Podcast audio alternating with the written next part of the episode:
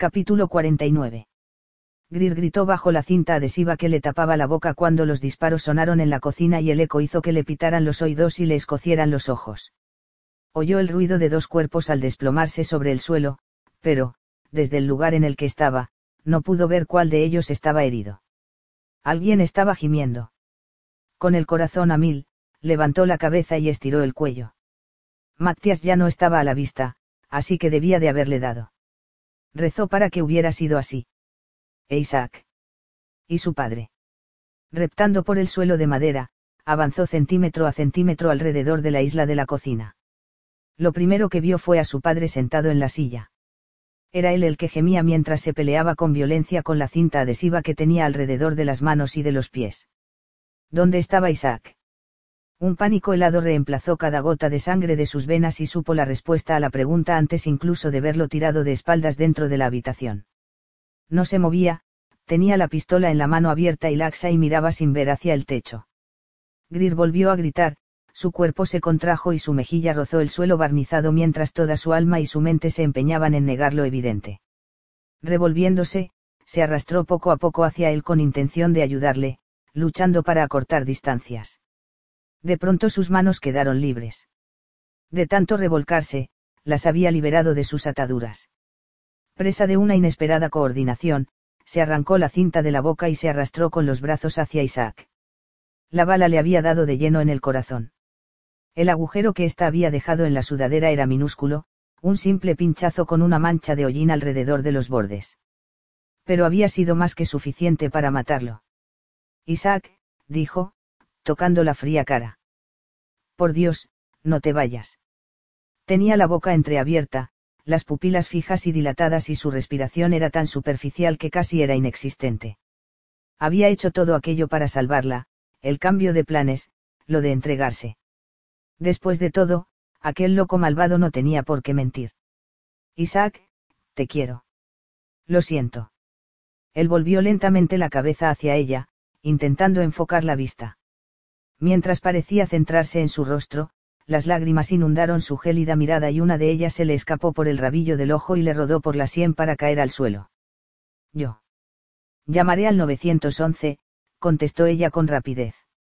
Pero cuando se disponía a abalanzarse sobre el teléfono, Isaac le agarró el brazo con sorprendente fuerza. No. Te estás muriendo. No, con la mano libre, alcanzó la cremallera de la sudadera aunque los dedos le temblaban, consiguió agarrar el cierre y bajarla, para dejar a la vista el chaleco antibalas que llevaba puesto. Solo, me he, quedado, sin aire, y, dicho aquello, respiró hondo hinchando completamente el pecho y soltó el aire de manera uniforme y sin problemas. Se lo cogí, al soldado muerto. Greer parpadeó. Luego le apartó las manos y le echó un vistazo al agujero, donde la bala había quedado atrapada entre el rígido tejido del chaleco antibalas. Su cuerpo reaccionó de forma automática y una extraña e inconmensurable fuerza se apoderó de ella mientras tiraba de él para levantarlo del suelo y estrecharlo contra su corazón. Eres, empezó a llorar intensamente mientras el pánico y el terror daban paso a un abrumador alivio. Eres un idiota, genial. A continuación, él la rodeó con los brazos y, contra todo pronóstico, le devolvió el abrazo. Sin embargo, no tardó ni un segundo en separarse de ella y coger la pistola.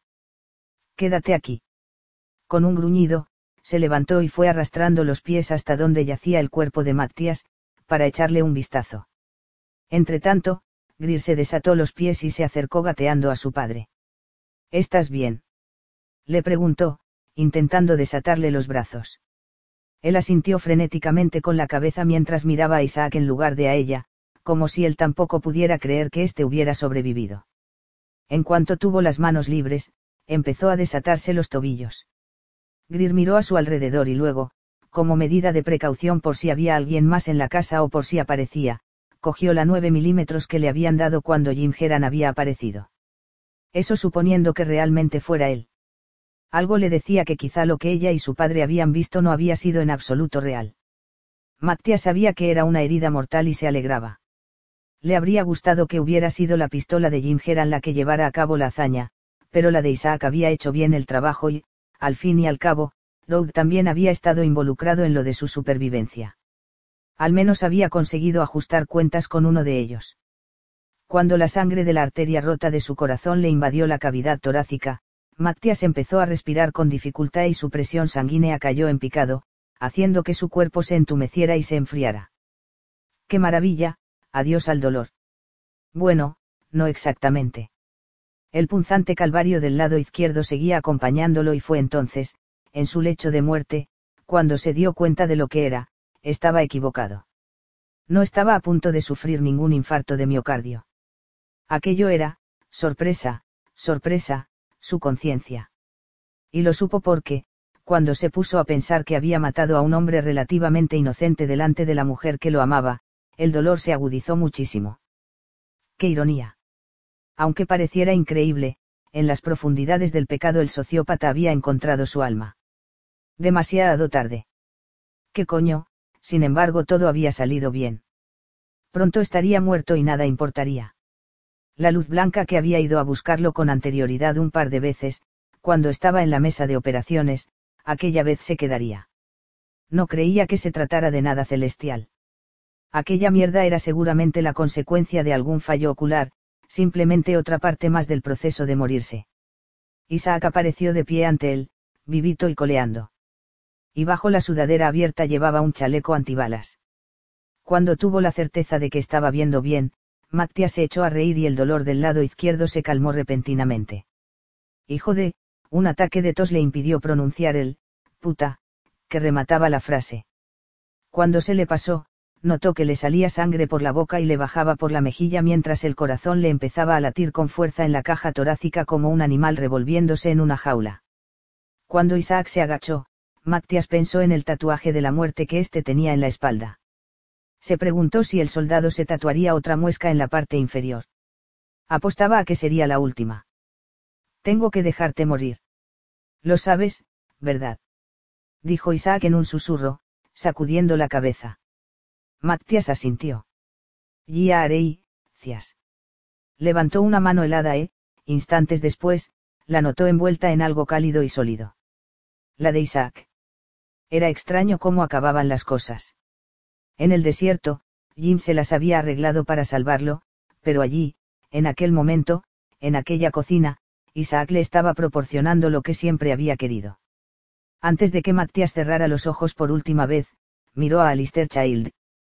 Su hija lo había soltado y estaba abrazándola, protegiéndola, con la cabeza inclinada al lado de la suya. Como si se hubiera sentido observado, levantó la vista. La expresión de alivio en su rostro era colosal, como si supiera que Matías estaba muriendo y nunca más volvería. Y que, aunque aquello no resucitara al hijo que había perdido, protegería su futuro y el de su hija para siempre. Matías asintió mirando hacia él y luego cerró los ojos preparándose para el gran vacío que se aproximaba. Dios, estaba ansioso.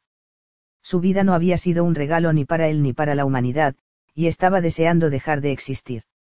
Mientras estaba con un pie aquí y otro allá, ni realmente vivo ni suficientemente muerto, pensó en Alister la noche en que su hijo había muerto. Danny, hijo mío. Danny, mi niño. Matías frunció el ceño y se dio cuenta de que no solo había pronunciado aquellas palabras mentalmente, sino que las había dicho en voz alta. Eran las mismas que había mencionado justo antes de poner el pie sobre el detonador de aquella bomba. Entonces la luz blanca se cernió sobre él, producto de su adormilamiento. O puede que hubiera atravesado la sensación como si aquel sentimiento fuera una puerta.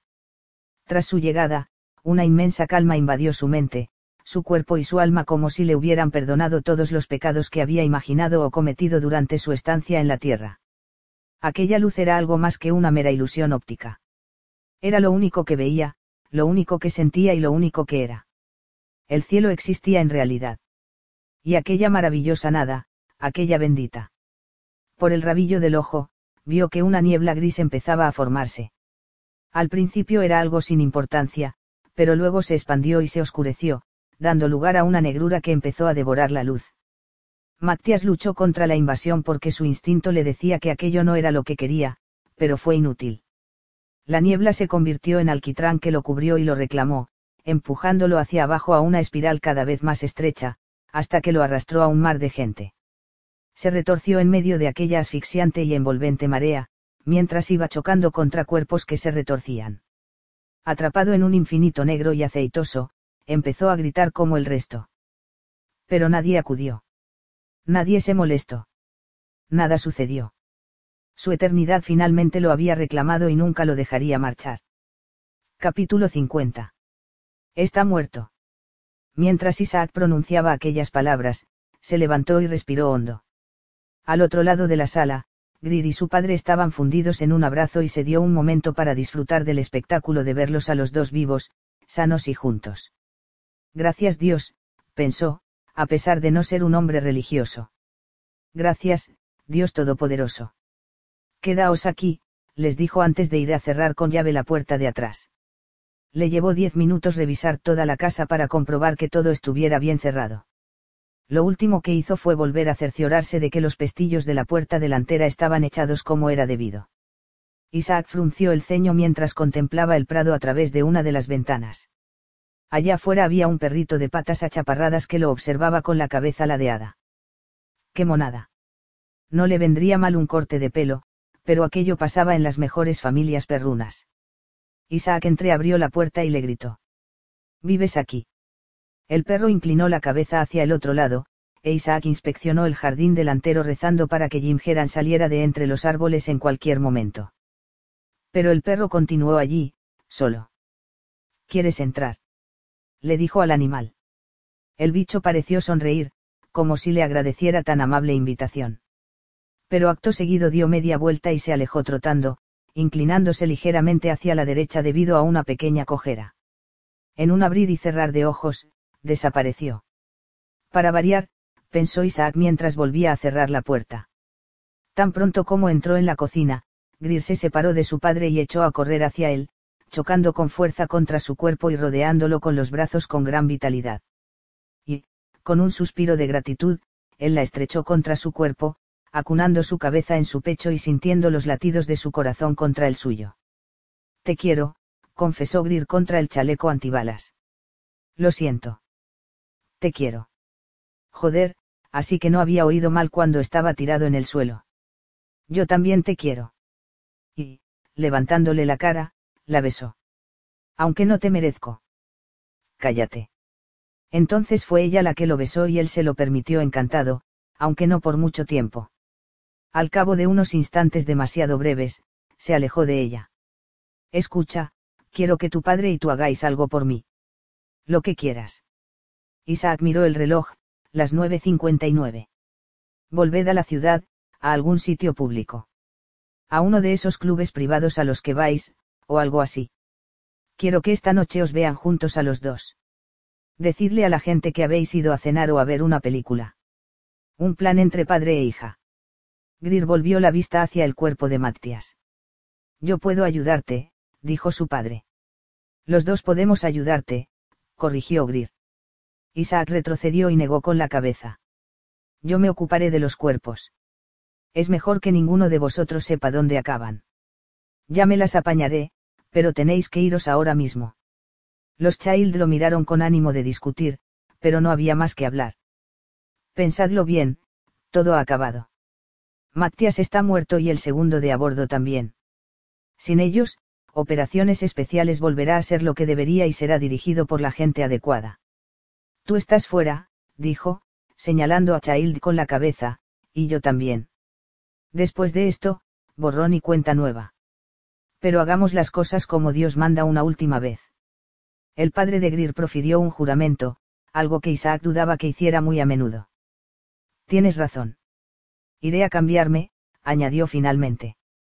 Mientras su padre desaparecía, Greer miró a Isaac y cruzó lentamente los brazos. Su mirada se volvió cada vez más seria. Esto es una despedida. Esta noche. Aquí y ahora. Isaac fue hacia ella y le estrechó la cara entre las manos, sintiendo con claridad meridiana la realidad de la que él no podía escapar y con la que ella no sería capaz de vivir. Con gran dolor de corazón, que nada tenía que ver con la bala, pronunció una única y devastadora palabra. Sí. Al ver que Greer flaqueaba y cerraba los ojos con fuerza, no le quedó más remedio que decirle la verdad. Es mejor así. No soy tu tipo. Aunque no tenga que volver a preocuparme nunca más por operaciones especiales, No soy lo que tú necesitas. Ella abrió los párpados de repente, y se le quedó mirando. ¿Cuántos años tengo? Le preguntó. Venga, ¿cuántos? Dímelo. Pues. Treinta y dos. ¿Y sabes lo que eso significa legalmente? Que puedo beber, fumar, votar, servir en el maldito ejército y tomar mis propias decisiones.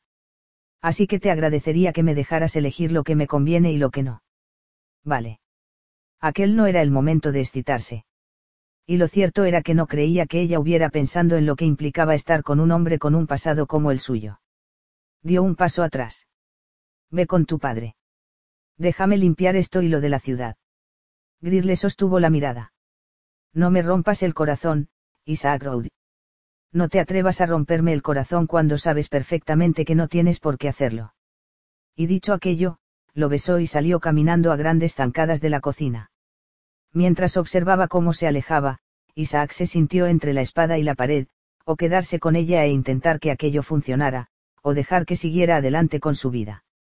Arriba, los oyó a ella y a su padre dando vueltas mientras se arreglaban para salir y fingir que no habían visto dos cadáveres en sus casas y que no estaban rezando para que un soldado al que nunca deberían haber conocido hiciera desaparecer los cuerpos. Por el amor de Dios, y todavía se planteaba formar parte de su vida. Apenas veinte minutos después, Isaac se quedó solo después de que padre e hija salieran apresuradamente en el Mercedes de Child hacia la ciudad. Antes de que se fueran, Isaac le estrechó la mano al padre de Greer, pero a ella ni siquiera le tendió la mano.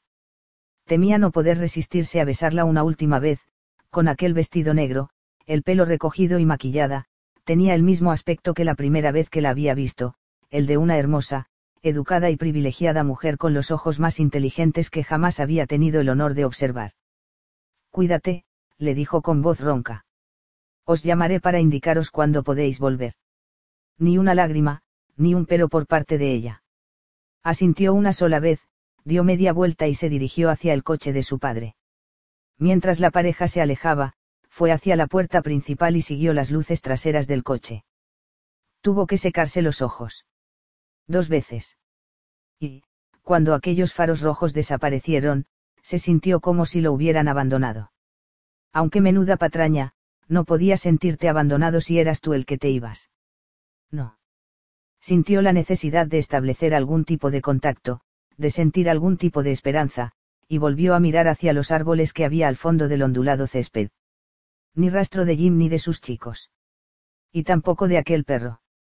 Aún así, juraría que estaba siendo observado. Jim. ¿Estás ahí, Jim? Nadie respondió ni salió de entre el follaje. Jim.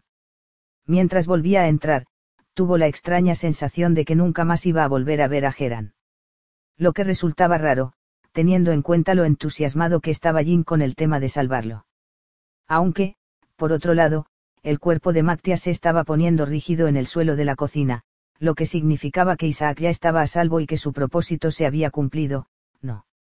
De todos modos, por si acaso, no se quitaría el chaleco antibalas hasta el amanecer no había ninguna razón para dar por hecho que seguiría con vida. Capítulo 51. Jim. ¿Estás ahí, Jim? Mientras los ojos del hijo puta de Isaac examinaban con atención los árboles, Jim estaba a menos de medio metro de él con ganas de abrazarlo.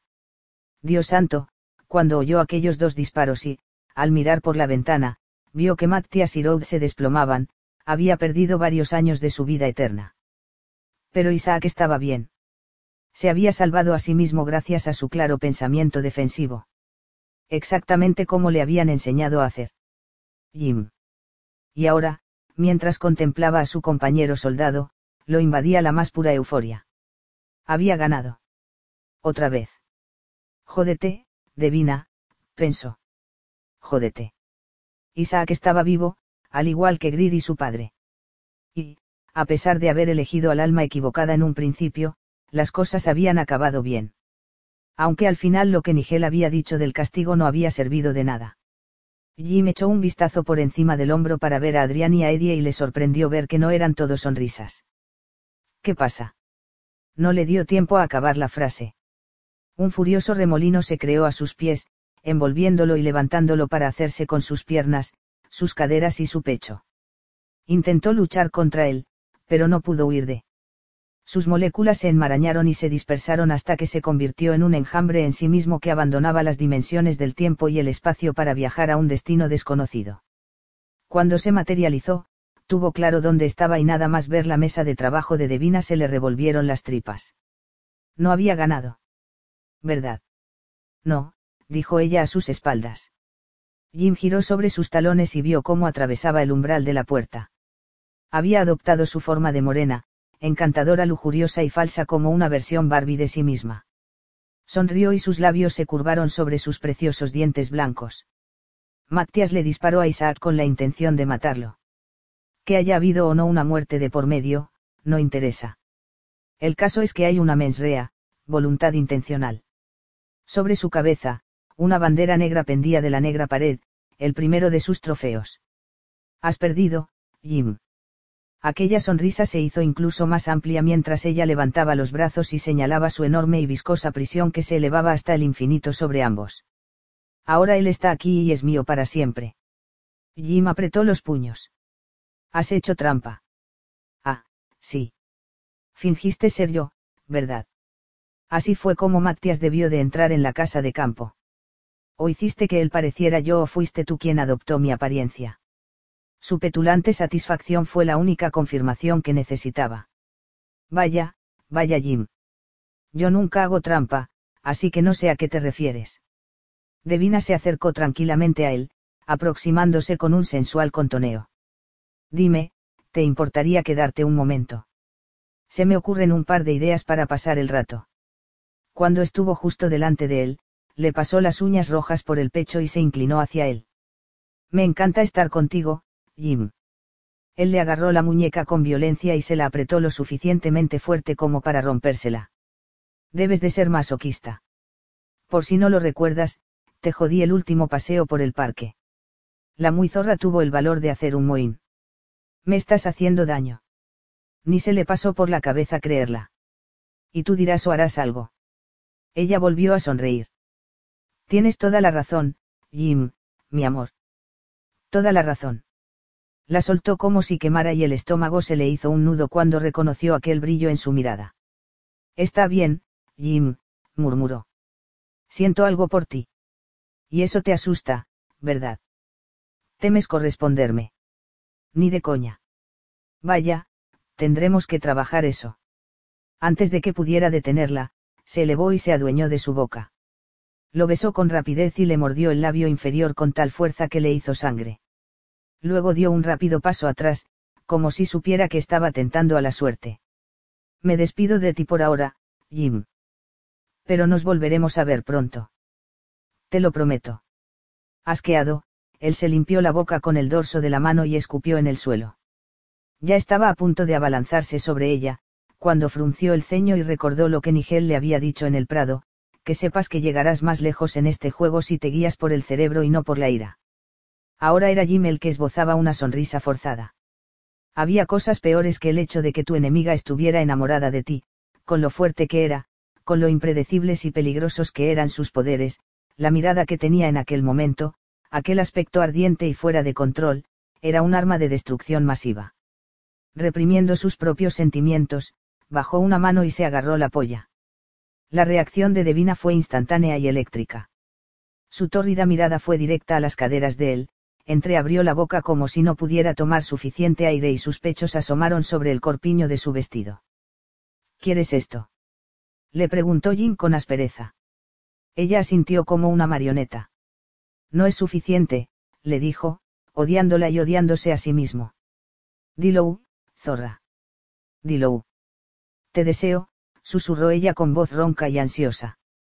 Jim soltó la mano, sintiéndose asqueroso por dentro y por fuera. Pero la guerra no era algo agradable, no. Aunque estuvieras del lado de la bondad y la moralidad. Un medio para un fin, pensó. Su cuerpo y la necesidad de ella eran medios para conseguir un fin, y si no le quedaba más remedio, se valdría de ellos. Bien, gruñó. Eso está mejor. Acto seguido, hizo que su cuerpo se elevara del suelo, pero esa vez fue él mismo quien invocó al remolino de energía. Mientras levitaba cada vez más alto, Devina estiró la mano hacia él y su rostro se contorsionó en una especie de gesto de doloroso deseo que la consumía. Jim dejó de mirar hacia ella y empezó a escudriñar las paredes de la mazmorra, buscando a la chica que odiaba tener que dejar atrás una vez más, además de al jefe que había intentado salvar sin éxito. Volvería a por la primera. En cuanto al último. Mucho se temía que el destino de Mattias era quedarse allí toda la eternidad. Se había ganado a pulso el sufrimiento perpetuo. A pesar de todo, Jim lamentaba la pérdida de aquel hombre. Le habría gustado lograr que se redimiera. Jim recobró la conciencia en el césped del capitán Alistair Child, recordó su primera misión y llegó a la conclusión de que se le daban de maravilla las idas y venidas sobre la hierba. Adrián y Eddie estaban cada uno a un lado de él, ambos con cara grave y seria. Hemos perdido, dijo Jim. Como si no lo supieran ya. Adrián le tendió la mano y, cuando Jim estiró la suya, le ayudó a ponerse en pie. Hemos perdido, murmuró Jim de nuevo. Volvió la vista atrás y se le pasó por la cabeza ir a la casa de campo para ayudar a Isaac a deshacerse de los restos de Matías, pero decidió no hacer nada. Al soldado ya le iba a costar lo suficiente encontrarle sentido a todas las cosas inexplicables que había vivido y tener más contacto con Jim no haría más que darle otra razón para comerse la cabeza. A Coldwell, le dijo Jim a sus chicos. Volvemos a Coldwell. Muy bien, murmuró Eddie, como si no le sorprendiera en absoluto. Jim no pensaba molestarse en averiguar quién sería el siguiente en entrar en el juego. Si algo había aprendido de esa misión en concreto, era que serían las almas las que lo encontrarían a él. Así que podía dedicarse sin problemas a seguir los dictados de su corazón, que le decía que ya iba siendo hora de que la familia Barten recuperara el cuerpo de su hija para enterrarlo como era debido. Y Jim era el ángel que haría que eso ocurriera. Mientras desplegaba sus inmensas y luminiscentes alas, echó un último vistazo a través de las ventanas de la cocina. Isaac trabajaba con inexorable determinación, haciéndose cargo de la situación con la eficiencia y la energía que le caracterizaban. Le iría bien, suponiendo que fuera lo suficientemente inteligente como para quedarse con la abogada. Por el amor de Dios, habría que ser tonto para dejar escapar un amor como aquel. Jim se adentró en el cielo nocturno como si hubiera nacido para ello y sus alas lo elevaron en el gélido aire con el viento golpeándole en la cara y jugueteando con sus cabellos, mientras los otros dos miembros del equipo lo seguían. En la próxima batalla iba a tener que ser rápido como un rayo. Y pensaba sacarle el máximo provecho a su nueva arma contra Devina. Aunque aquello lo matara. Capítulo 52. Una semana después. Mientras Greer se quitaba la ropa en el vestidor, colgó el traje negro junto con el resto y no pudo evitar recordar cómo estaban colocadas antes las cosas. Los trajes, que solían estar a la izquierda de la puerta, ahora estaban enfrente de ella. Solo con la blusa de seda y las medias puestas, se paseó en silencio acariciando la ropa y preguntándose qué prendas había vuelto a colgar ella aquella tarde y cuáles había ordenado Isaac después de que se marchara. Cerró los ojos con ganas de llorar, pero no tuvo fuerzas suficientes no había vuelto a saber nada de él desde que les había dado luz verde aquella noche, hacía ya una semana. Lo cual, por cierto, había sido por medio de un mensaje y no en persona ni por teléfono. Desde entonces ni una llamada, ni un correo electrónico, ni una visita. Era como si nunca hubiera existido. Había desaparecido sin dejar rastro. Cuando Greer volvió a casa, la tarjeta de visita que Matías le había dado, así como los jirones de tela de la camiseta de Isaac y el archivador lleno de expedientes habían desaparecido junto con ambos cadáveres y los dos coches que estaban en Lincoln. Como una tonta, se había puesto a buscar alguna nota, como había hecho la primera vez que él se había, ido, pero no había encontrado ninguna. A veces, en plena noche, cuando no podía dormir, volvía a buscar de nuevo en la mesilla de noche, en la encimera de la cocina e incluso allí, en el vestidor. Pero nada parecía que el único rastro que había dejado era aquel armario ordenado. Lo cual no era algo que pudiera guardar en su diario y sacar de vez en cuando en los momentos de melancolía. Durante aquellos siete días, el trabajo había sido su tabla de salvación, obligándola a levantarse por las mañanas cuando lo único que quería era taparse la cabeza con las mantas y quedarse en la cama todo el día.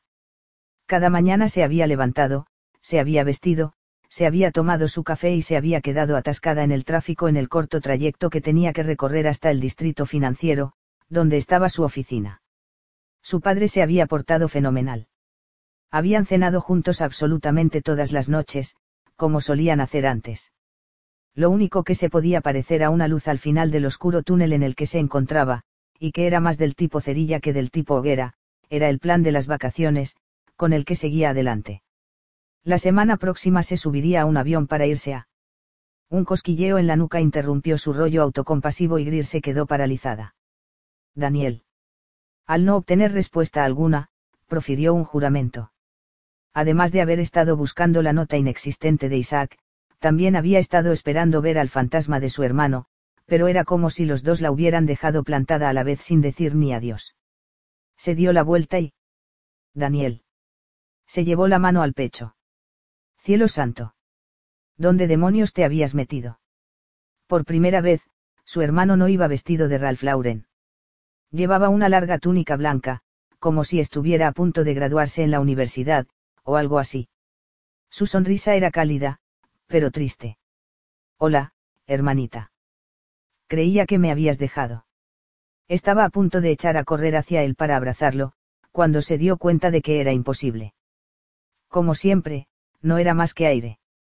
¿Por qué no has? He venido a decirte adiós. Vaya. Greer cerró los ojos involuntariamente y respiró hondo. Supongo que, en cierto modo, me lo esperaba. Cuando volvió a levantar los párpados, él estaba justo delante de ella, y lo único que se le pasó por la cabeza fue que tenía un aspecto realmente saludable. Tan relajado. Tan, curiosamente sabio. Ya estás lista, le dijo él. Estás lista para seguir adelante. Ah, sí. Ella no estaba tan segura. La idea de no volver a verlo le hizo sentir pánico. Sí, lo estás. Además, esto no es nada permanente. Volverás a verme. Y a mamá también. No será hasta dentro de mucho tiempo, pero ahora tienes algo por lo que vivir. Yo sola, claro. Sin ofender, pero llevo haciéndolo 30 años y es un poco insustancial. Él esbozó una amplia sonrisa y su brillante mano se posó sobre el vientre de Greer. No exactamente. Ella bajó la vista para mirarse y se preguntó de qué demonios estaba hablando. Te quiero, le dijo su hermano. Y todo te irá bien. También quería decirte que creo que estaba equivocado. ¿Sobre qué? Creía que estaba atrapado entre medias porque tú no me dejabas irme. Pero no era así. Yo era el que no te dejaba marchar. Sin embargo, ahora te dejo en muy buenas manos y todo saldrá bien. Daniel, ¿de qué estás hablando? Le diré a mamá que la quieres. Y no te preocupes, sé que también me quieres a mí. Saluda a papá de mi parte si puedes. Dile que estoy bien y que hace mucho que lo he perdonado. Su hermano levantó una fantasmal mano. Adiós, Greer. Por cierto, Daniel, sería genial. Si es niño, claro. Greer retrocedió mientras su hermano se esfumaba. Cuando él hubo desaparecido, se quedó allí plantada, con la boca abierta, preguntándose qué diablos.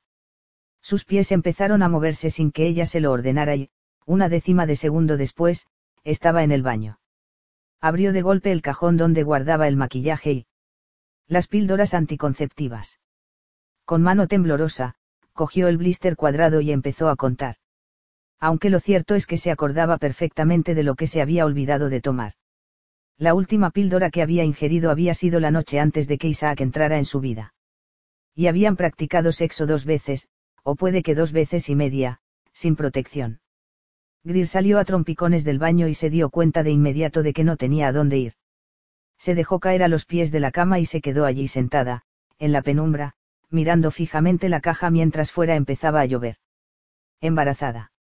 Sería posible que estuviera embarazada. Ella. El golpe fue tan suave que al principio pensó había sido uno de los latidos de su corazón, pero, cuando volvió a oírlo, miró hacia la puerta de cristalera que daba a la terraza vio una silueta enorme al otro lado del cristal y, por una décima de segundo, a punto estuvo de lanzarse a por el mando del sistema de seguridad. Pero luego vio que aquel hombre no llevaba una pistola en la mano, sino otra cosa.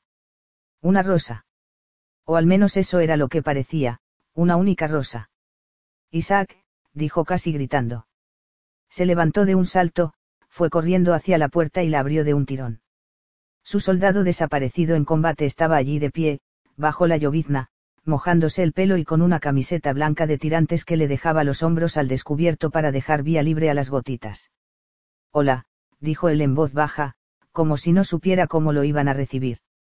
Greer se escondió las píldoras anticonceptivas detrás de la espalda. Hola. Su mente bullía con una actividad febril mientras se preguntaba si habría ido a informarla de que había habido algún problema con la limpieza o si estaba allí para advertirle que alguien más iba a por ellos. Aunque, de ser así, porque le iba a llevar una. No es nada malo, dijo él, como si ella lo hubiera dicho en voz alta. Solo he venido a darte esto. Levantó la rosa blanca con torpeza. Es, algo que suelen hacer los hombres. ¿Cuándo, pues? Mientras la voz parecía abandonarle, Greer observó los pétalos perfectos de la flor. La olió, percibió el aroma, y se dio cuenta de que le estaba haciendo quedarse allí fuera, bajo la lluvia. Dios bendito, ¿dónde están mis modales? Entra, le pidió. Te estás mojando. Greer dio un paso atrás y él vaciló. Acto seguido, sujetó la rosa entre los dientes y se agachó para desatarse los cordones de las botas militares. Greer se echó a reír.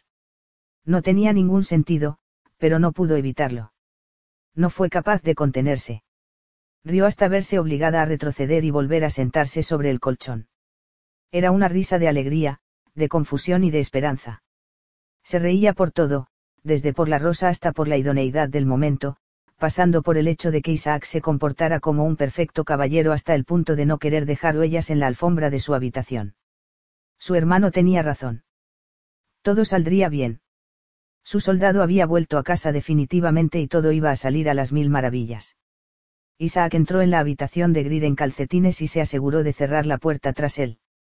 Se quitó la rosa de entre los dientes, se atusó el cabello y dejó a un lado la idea de que le habría gustado aparecer allí en smoking, o algo así. Aunque él no era muy de smoking. Se acercó a su chica y se arrodilló delante de ella mientras la veía reírse. Él también esbozó una pequeña sonrisa. Ogrir había perdido la maldita cabeza o se alegraba de verlo. Deseó con todas sus fuerzas que se tratara de la segunda razón, aunque no le importaría que fuera la primera, siempre y cuando le dejara quedarse. Santo Dios, estaba guapísima. Vestida solo con una camisa de seda negra y un par de medias, era la cosa más bonita que había visto nunca. Cuando ella se secó los ojos, Isaac se dio cuenta de que tenía algo en la mano, y no era ninguna estúpida flor. Era una plaquita de aluminio llena de, pastillas. Obviamente, Greer se dio cuenta de que se había fijado en ella, porque dejó de reír e intentó esconderla detrás de ella. Un momento, dijo él. ¿Qué es eso? Ella respiró hondo, como si se estuviera armando de valor. ¿Por qué has vuelto? ¿Qué pasa con las pastillas? Tú primero. Greer le dirigió una mirada mortalmente seria. Tú primero. Isaac se sentía como un imbécil. Claro que, aunque en el amor y en la guerra todo valía, en aquella mezcla no había sitio para el orgullo de un hombre, no. He vuelto para quedarme, si me dejas. Esta semana he estado ocupándome de algunos asuntos. No había razón alguna para dar más detalles y se sintió aliviado al ver que ella no se los pedía.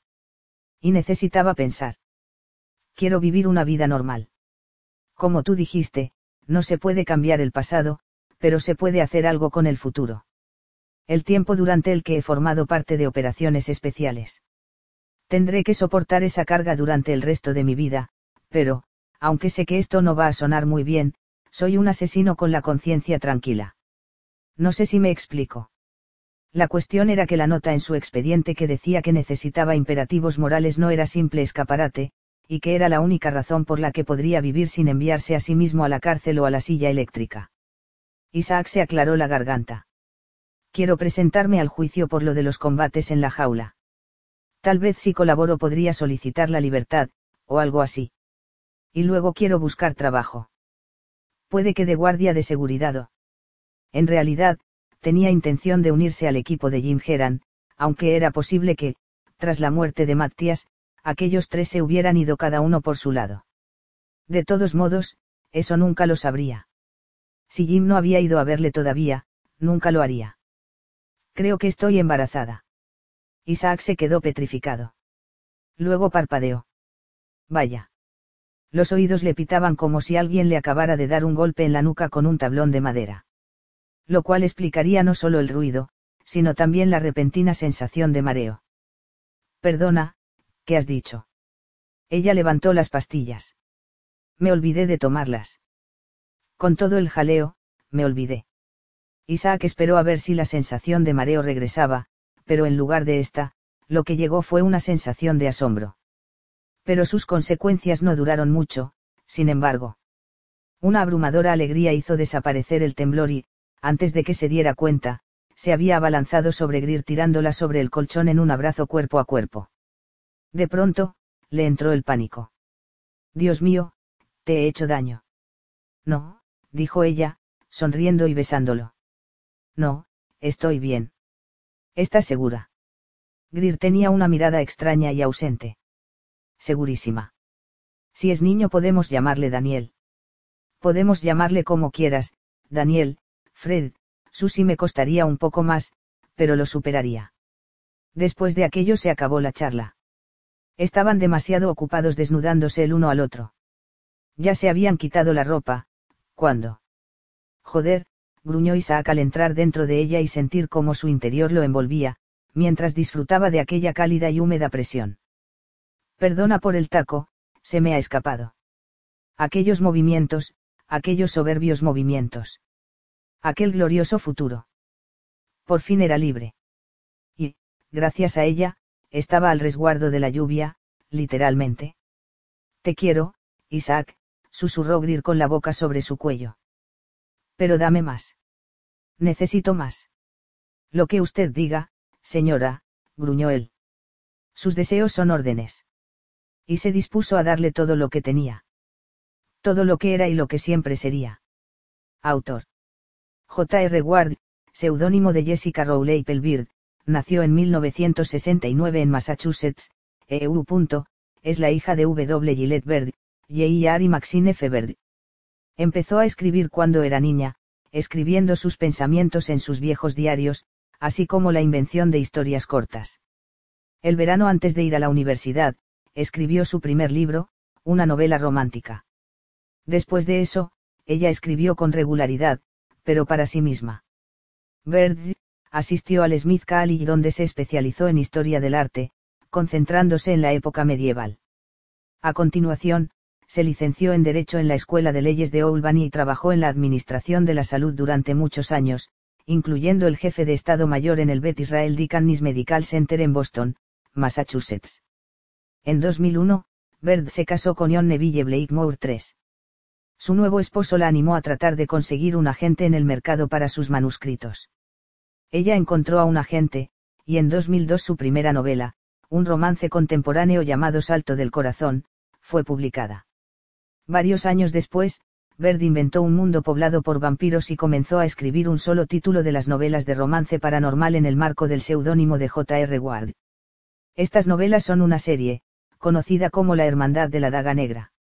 A Bird, le gusta escribir novelas de la serie que incorporan los personajes de sus libros anteriores. Compara el proceso de creación a una serie de reuniones con amigos a través de otros amigos. Sus héroes son a menudo los machos alfa, el más duro, el kakie, el más arrogante, el mejor, mientras que las heroínas son inteligentes y fuertes. Romancera Eitars of America, otorgó el premio Rita al mejor corto contemporáneo romance en 2007 por su novela, El primero.